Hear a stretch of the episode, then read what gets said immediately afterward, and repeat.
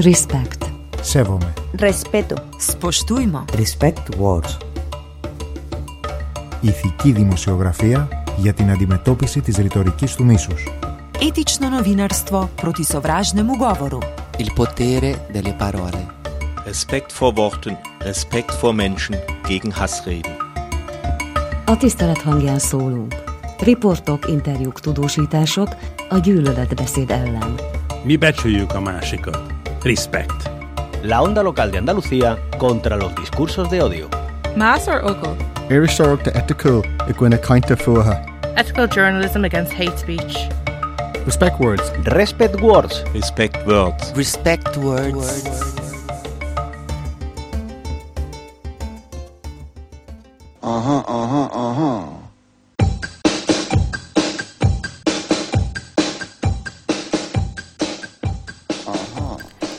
Der Text macht die Musik.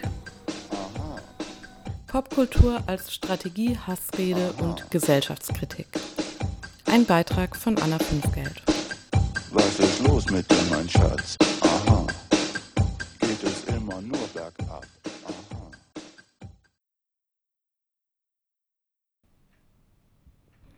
Die Kunst muss nichts, die Kunst darf alles. Aber was, wenn sie zu Zwecken der Diffamierung und Abwertung von Gruppen instrumentalisiert wird? Und wie lässt sich hier überhaupt unterscheiden, wann es sich um Form von Hassrede oder einen Ausdruck von Gesellschaftskritik handelt?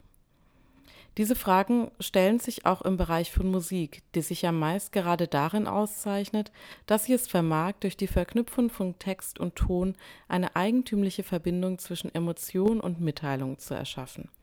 Es erübrigt sich, darauf hinzuweisen, dass Musik auch oft politische Statements beinhaltet, die sich wohl durch die Eingängigkeit von immer wiederkehrenden Refrains, die Zuspitzung in einigen wenigen Textzeilen und ähnlichem besonders einfach ins Gedächtnis einprägen und dazu noch einen besonders emotional geprägten Zugang entfalten. Daher eignet sich Musik natürlich nicht nur dazu, progressiver Gesellschaftskritik Gehör zu verschaffen, sondern bietet sich auch als Agitationsmedium rechter Gruppen an, die damit insbesondere Jugendliche ansprechen möchten. Manchmal mögen menschenfeindliche Einstellungen aber in bestimmten Genres auch verbreitet, aber nicht sofort offensichtlich sein. Wie gehen AnhängerInnen von Musikrichtungen wie Reggae und Dancehall mit der in der Szene verbreiteten Homophobie um? Und wie ist eigentlich der Metal einzuordnen, eine Musikrichtung, die ja nicht gerade mit brachialen Klängen und krassen Texten und Bandnamen geizt? Der Beitrag versucht sich an einer Bestimmung des Verhältnisses von Hassrede und Musik, den Funktionen, Grenzen und Wirkungsweisen von Text und Ton. Im Beitrag kommen Imke von Helden, Metalhead, Kultur- und Sprachwissenschaftlerin, Patrick Helber, Historiker, Politikwissenschaftler und Dancehall-Fan und Felix Steinbrenner, Fachreferent für Extremismusprävention zu Wort.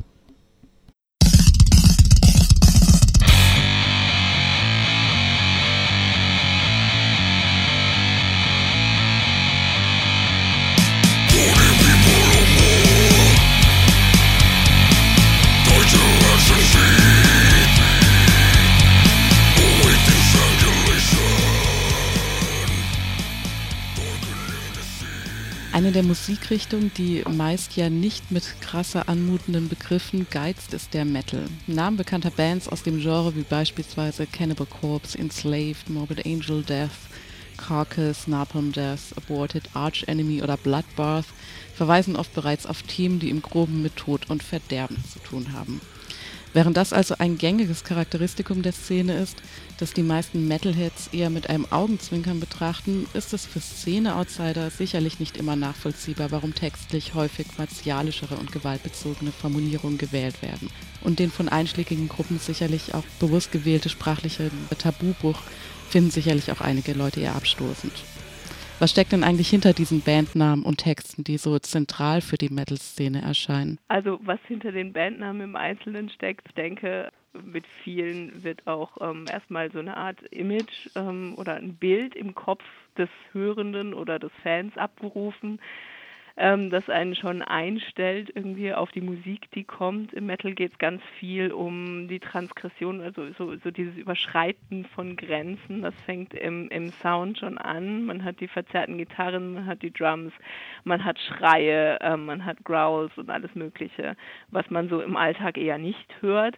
Ähm, und darüber hinaus geht es eben auch um ähm, eine Grenzüberschreitung so im inhaltlichen Sinne, also im Auftreten und ähm, dann natürlich auch im schriftlichen Bereich, also jetzt die Lyrics ähm, der Songs und ähm, eben auch in den Bandnamen wird so eine Grenzüberschreitung immer wieder vorgenommen. Also wenn wir jetzt Bloodbath haben, das ist ja schon ein eher extremes Wort. Ähm, da gibt's mit Cannibal Corpse und so weiter auch immer mehr. Also man kann da unendlich weit gehen in diesen Grenzüberschreitungen. Und das ist dem Metal inhärent.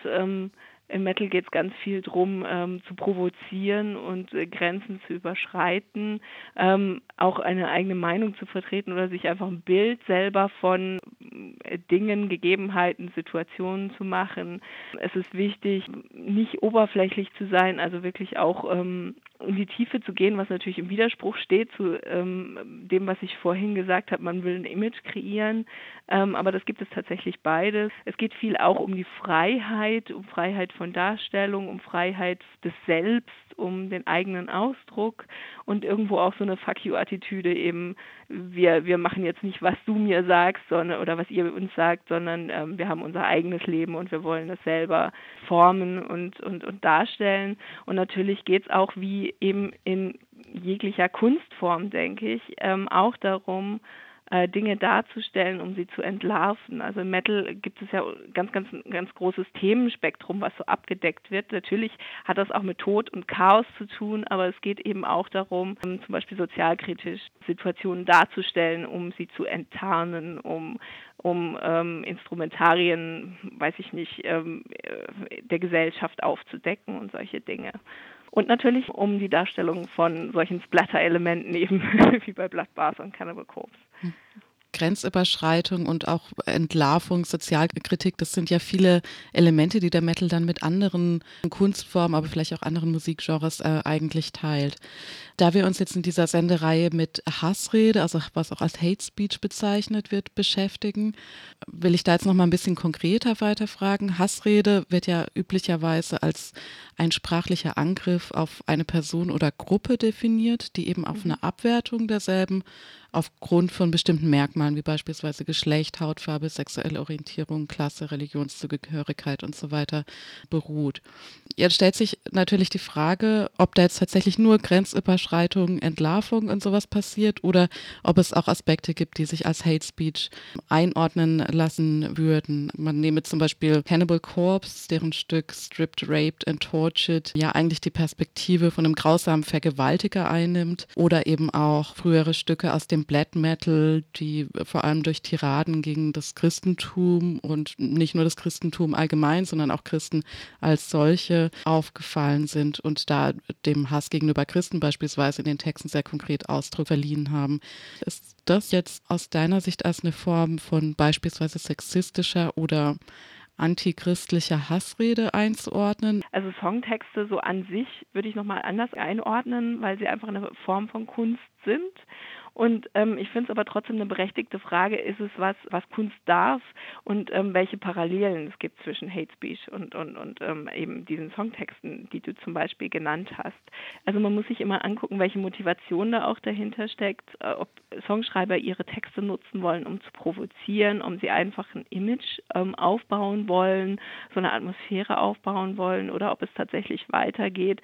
Das ist ja im Metal so ein, so ein ähm, auch eine Frage der Ideologie, die dahinter steckt. Ähm, das kann man, Metal kann als Mittel eingesetzt werden oder als Medium eingesetzt werden für alle möglichen, auch politischen Gruppen und ähm, wird eben auch eingesetzt von rechtsextremen Gruppen zur Verbreitung ihrer Message. Und da muss man auf jeden Fall auf Produzentenseite ähm, unterscheiden. Und dann ist es natürlich auch immer eine Frage, wer hört sich das an und was interpretiert diese Person rein.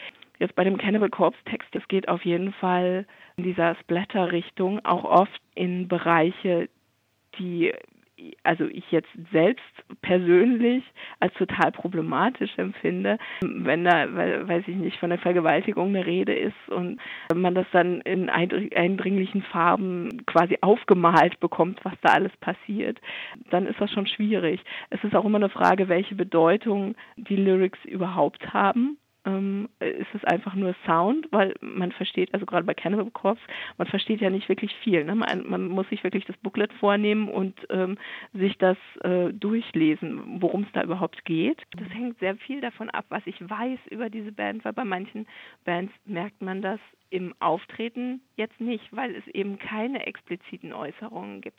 Wenn wir uns jetzt mal Burzum angucken zum Beispiel, in den Texten, in dem Artwork findet man nichts was irgendwie darauf hindeutet, dass dieser Typ ein Neonazi ist. Ähm, das erfährt man nur aus Interviews, aus den Werken, die er irgendwie ähm, separat herausgibt, also die Texte, die er schreibt, ähm, der, also der Kopf dieser Band auf jeden Fall würde ich sagen, dass man das nur daher weiß. Und gerade bei ähm, Viking-Bands, mit denen ich mich ja wissenschaftlich sehr intensiv auseinandergesetzt habe, wird von außen auch sofort äh, oder schnell vermutet, ähm, dass eben durch die Darstellung von Runen, von diesen martialischen, irgendwelche Wikingerkämpfer ähm, und, und äh, ja, dem Kampf gegen das Christentum, der zum Teil ähm, sehr explizit dargestellt wird, auch also visuell, äh, kommt man schnell auf die Idee, ja, also hier handelt es sich um eine problematische Ideologie, die dahinter steckt. Und dann kommt am Schluss heraus, sie versuchen sich in eine Zeit zurückzusetzen, in der diese Themen relevant waren. Also so eine so eine ähm, also historische in Anführungszeichen Perspektive einzunehmen das ist auch nicht ganz unproblematisch, aber ähm, trotzdem die Motivation dahinter ist eine andere und die Wirkung ist auch eine andere, als wenn jemand tatsächlich ähm, solche Hasstiraden vom Stapel lässt, wie ähm, der Mensch von Burzum zum Beispiel. Ich habe auch ich habe ja auch sehr, sehr intensiv mit Texten von norwegischen Bands gearbeitet und ich habe wirklich ähm, sehr, sehr selten gefunden, dass es wirklich äh, darum ging, äh, was weiß ich, töte alle Christen. Also das war zum Beispiel ähm, ein Album von Troll aus den späten 90ern, äh, Dreht, die Christen, was man wirklich als Aufruf verstehen könnte. Alles andere sind eher so Beschreibungen, wie eben die Wikinger irgendwelche Überfälle auf Klöster gemacht haben. Also ich finde äh, insgesamt im Metal dieses, dieses Evil Image, also dieses Spiel mit dem Bösen, mit dem Dunklen, mit dem mit dem Chaos. Wenn man sich so dieses Böse ähm, vorstellt und es beschreibt, dann ist es irgendwie romantisch und ähm, so dieses dieses Schaudern aus aus den gotischen Romanen, vielleicht auch so ein bisschen aus Gruselfilmen kennt man das. Das ist was, was man sich anguckt und wo man sich drauf einlässt also wenn man sich das vorstellt, ist das irgendwie toll oder oder spooky, also einfach ein bisschen ähm, ja was was man gerne macht. Aber ähm, das Böse in, im echten Leben ist einfach schrecklich und nichts, womit man was zu tun haben möchte.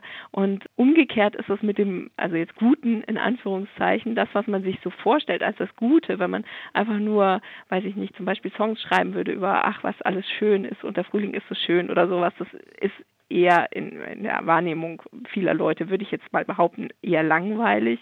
Ähm, aber das wirkliche Gute, was so passiert, ist ja eher spannend und schön und, und inspirierend und es bringt Leute dazu zusammen, zum Beispiel Projekte zu realisieren oder gegen etwas oder für etwas einzustehen.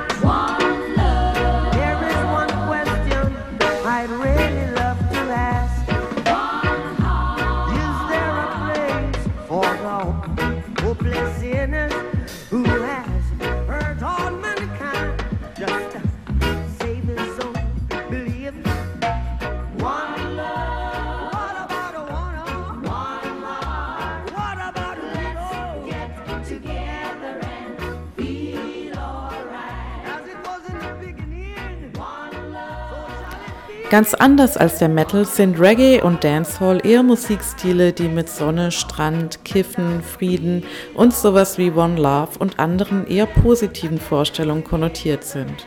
Was dabei oft übersehen wird, ist, dass es bereits seit langem Kritik an homophoben Einstellungen und Texten in der Szene gibt. Wir haben mit Patrick Helber gesprochen, um herauszufinden, was sich diesbezüglich in der Szene getan hat.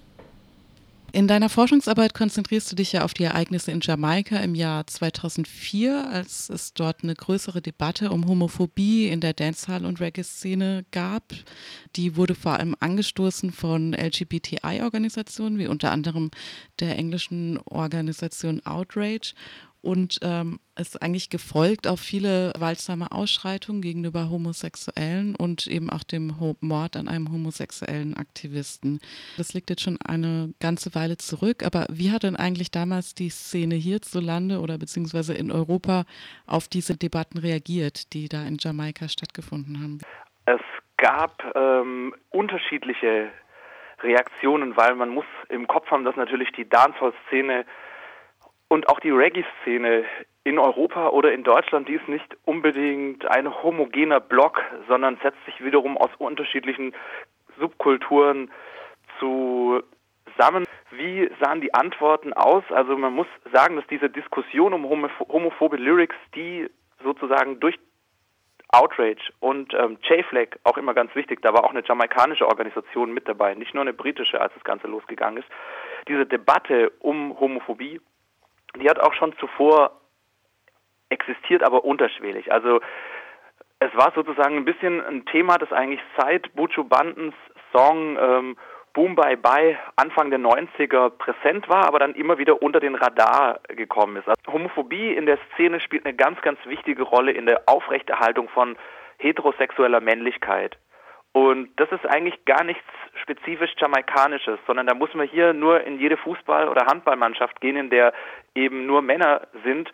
Da werden die ganze Zeit sprachliche Praktiken angewandt, um zu performen, wir sind alle Heterotypen. Das ist sozusagen leider Gottes irgendwas, was zu ja, hegemonialer Maskulinität oder zu heterosexueller, heterosexueller Männlichkeit dazugehört, dass sie sich dadurch versichert, indem sie permanent Frauen oder ähm, homosexuelle Männer oder ähm, Transsexuelle abwertet. Ist bitter, aber passiert ja nicht nur auf Jamaika, sondern auch überall anders.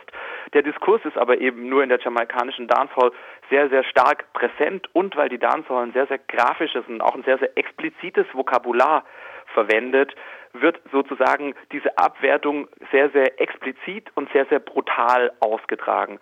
Viele Dancehall-Hörer und Hörerinnen ähm, die jetzt wirklich auch das Jamaican Patois verstehen, die waren sich schon ähm, auch ähm, im Klaren darüber, dass es da problematische Lyrics gibt, aber man war leider doch häufig sehr, sehr feige, was das angeht und hat dieses Thema nicht ähm, auf den Tisch gelegt.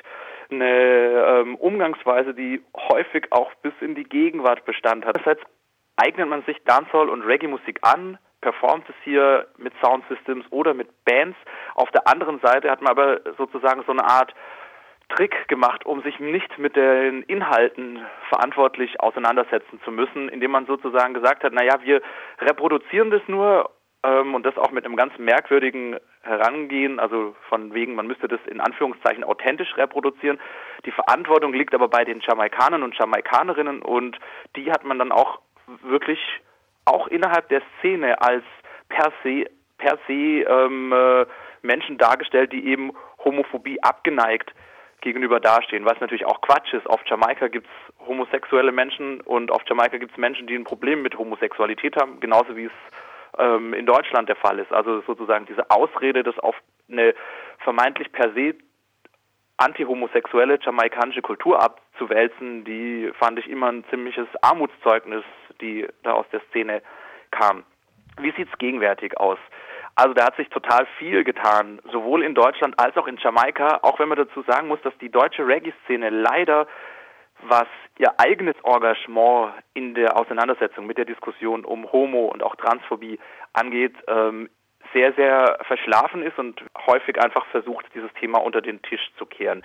Aber da es ja, wie gesagt, eine Szene ist, die ganz, ganz stark von den Lyrics und von den Dingen lebt, die auf Jamaika passieren, verändern natürlich auch ähm, Veränderungen auf Jamaika wiederum das, was in Deutschland dann am Ende auf den Plattenteller oder aus dem Computer in den Clubs abgespielt wird. Und auf Jamaika hat eben diese Tatsache, dass ab 2004 international groß protestiert wurde gegen homophobe Tracks, dazu geführt, dass immer weniger homophobe Tracks, radikal homophobe Tracks aufgenommen werden. Also das, was auch Peter Tatchell mit ähm, Outrage oder J-Flag ähm, als Hate Speech ähm, oder in dem Fall als Murder Music kritisiert haben, diese direkten Aufrufe, die sich gewalttätig gegen Homosexualität gerichtet haben, die sind ganz, ganz deutlich zurückgegangen, eigentlich aktuell überhaupt nicht mehr präsent. Also ich wüsste keinen Künstler, keinen jamaikanischen Künstler mehr, der ein brutal homophobes Lied auf einer Bühne außerhalb Jamaikas promotet. Es ist so, dass auch in Jamaika gibt es ein Umdenken und das ist natürlich auch immer ganz stark an wirtschaftliche Zwänge gekoppelt. Also große Festivals auf Jamaika werden von multinationalen Firmen wie Guinness oder Red Stripe oder Pepsi ähm, finanziert. Die können sich auch nicht leisten, dass auf ihren Festivals homophobe Nachrichten oder homophobe ähm, äh, Tunes performt werden, was dazu geführt hat, dass auch Künstler und Künstlerinnen auf Jamaika ähm, auf den großen Festivals solche Tunes nicht mehr spielen. Was natürlich auf der Grassroots-Ebene passiert, ähm, ist nicht wirklich kontrollierbar und da bin ich mir sicher, wird auch noch der eine oder andere homophobe Track gespielt, aber es gibt von den aggressiv homophoben Tracks ähm, auf jeden Fall keine mehr, die auf Festivals, soweit ich weiß, ähm, gespielt werden. Und das Repertoire ähm, sieht heute einfach anders aus. Es gibt nun in der Szene einen recht bekannten Künstler namens Sisler, gegen den aufgrund seiner extrem homophoben Texte auch zeitweise ein Einreiseverbot für den Schengen-Raum erlassen wurde. Er singt zum Beispiel Rastaman, Don't apologize to no Betty Boy. If you diss King Selassie, me gun shot you boy. Also ähm, zu Deutsch, ein Rastermann entschuldigt sich nicht bei Schwuchteln, wenn du King Selassie beleidigst, erschieße ich dich.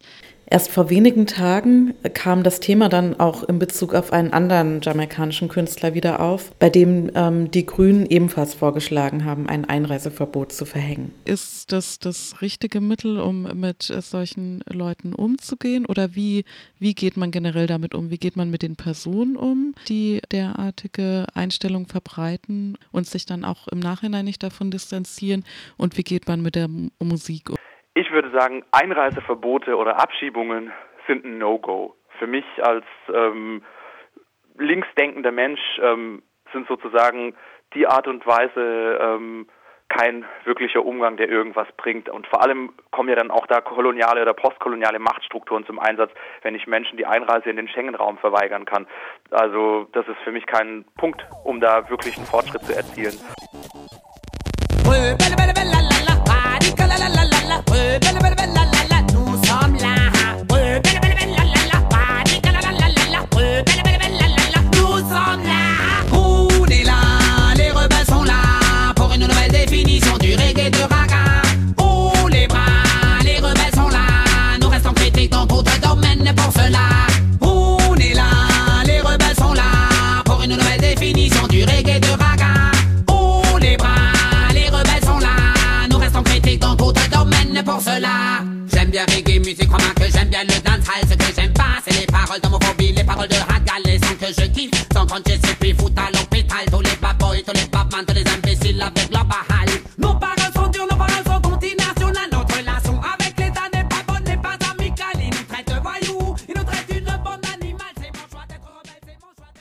Es ist also bei weitem nicht der Ton das wesentliche Merkmal, von dem aus wir auf politisch fragwürdige Einstellungen schließen können, die mit der Abwertung von Menschen einhergehen.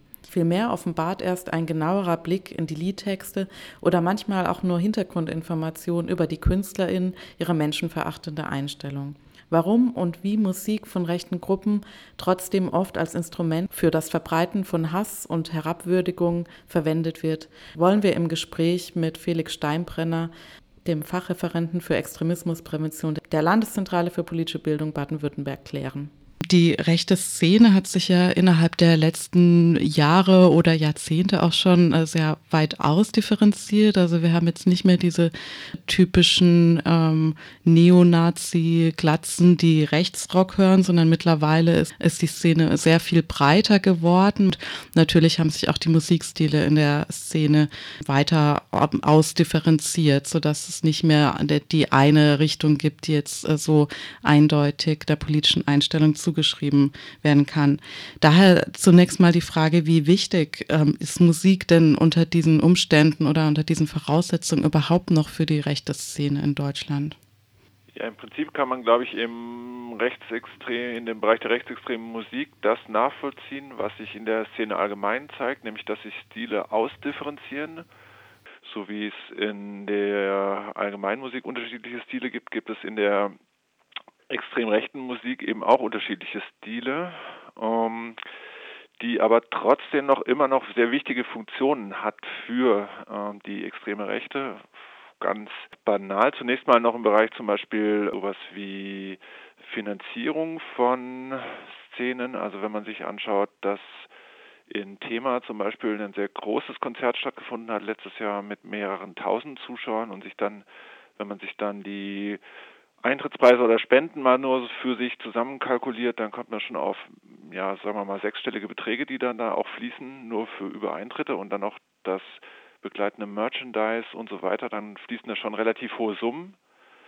Dann hat es natürlich auch eine Funktion immer noch von, naja, so was von Zusammenhalt, weil ich glaube, was immer noch zu sehen ist, dass die Stile zwar unterschiedlich sind, aber die Inhalte ähnlich. Also es geht immer darum, um naja, ideologische Kernbestände von Rechtsextremismus, zum Beispiel um Antisemitismus, es geht aber auch um Rassismus und im Prinzip wird damit Rassismus, aber auch Antisemitismus, vielleicht auch Revisionismus ähm, plausibel gemacht und einfach der Mehrheitsbevölkerung näher gebracht und damit, ähm, weil es jetzt sagen wir mal nicht mehr so offen daherkommt und sehr viele Verklausulierungen oder auch äh, Verharmlosungen stattfinden, ist es, ähm, glaube ich, für Leute, die in der extrem rechten Szene sind, auch nochmal zusätzlich attraktiv, weil wenn man das erkennt, was da, auf was da angespielt wird, dann gehört man dazu und das stärkt dann eben den Zusammenhang. Und schlussendlich ist es, glaube ich, noch immer noch ein wichtiger Ideologieproduzent. Es ist was, was irgendwie interessieren kann dann für die Ideologie und dann auf die Suche bringen kann mit Leuten, online oder in der Echtwelt Kontakt zu treten, die dann der extrem rechten Szene angehören und damit dann auch einen Einstieg und auch einen Anschluss an die Szene zu finden. Was äh, gibt Musik jetzt eine besondere Bedeutung äh, im Rahmen rechtsextremen Wirkens, also wenn man Musik mit anderen Medien vergleicht? Also was Musik halt auszeichnet, ist, dass sie sehr niedrigschwellig ist. Sie ist eigentlich an alle Gesellschaftsbereiche anschlussfähig. Also grundsätzlich Musik würde sagen, fast alle Menschen in dieser Gesellschaft sind irgendwie auf eine Art Musik interessiert und sind von Musik umgeben, also haben Bezüge zu Musik. Von daher ist der Zugang über Musik allgemein sehr niedrigschwellig und ähm, damit na, ist die ähm, Möglichkeit dann auch Inhalte, menschenfeindliche oder rassistische oder auch neonazistische Inhalte zu vermitteln, da sehr einfach gegeben, weil eben die extrem rechte Musik sich quasi so einmischt in ein oder einmischen kann in so einen alltäglichen Musikkonsum von von Menschen. Ähm, von daher ist sie dann hat sie auch die Funktion, glaube ich, wenn sie nach außen gerichtet wird, auf jeden Fall auch so ein Ideologietransporteur zu sein. Und ähm, wenn man andere Medien ähm, sich anschaut, wäre auch die Frage nach dem Vergleich, also nach zum Beispiel ähm, Webseiten oder Vorträgen ist sie halt auch in der Regel kurz und bringt Botschaften auf den Punkt und damit auch prägnant und ähm, ist dann eben auch für, kann so nebenbei eben auch konsumiert werden und kann nebenbei eben auch die klassischen Themen Antisemitismus, Rassismus, Revisionismus auch plausibilisieren bei Leuten, die das dann hören. Das Projekt Respect Words wird durch das Rights, Equality and Citizenship Program der Europäischen Union finanziert. Respekt. Sevome. Respeto. Spoštujmo. Respect words.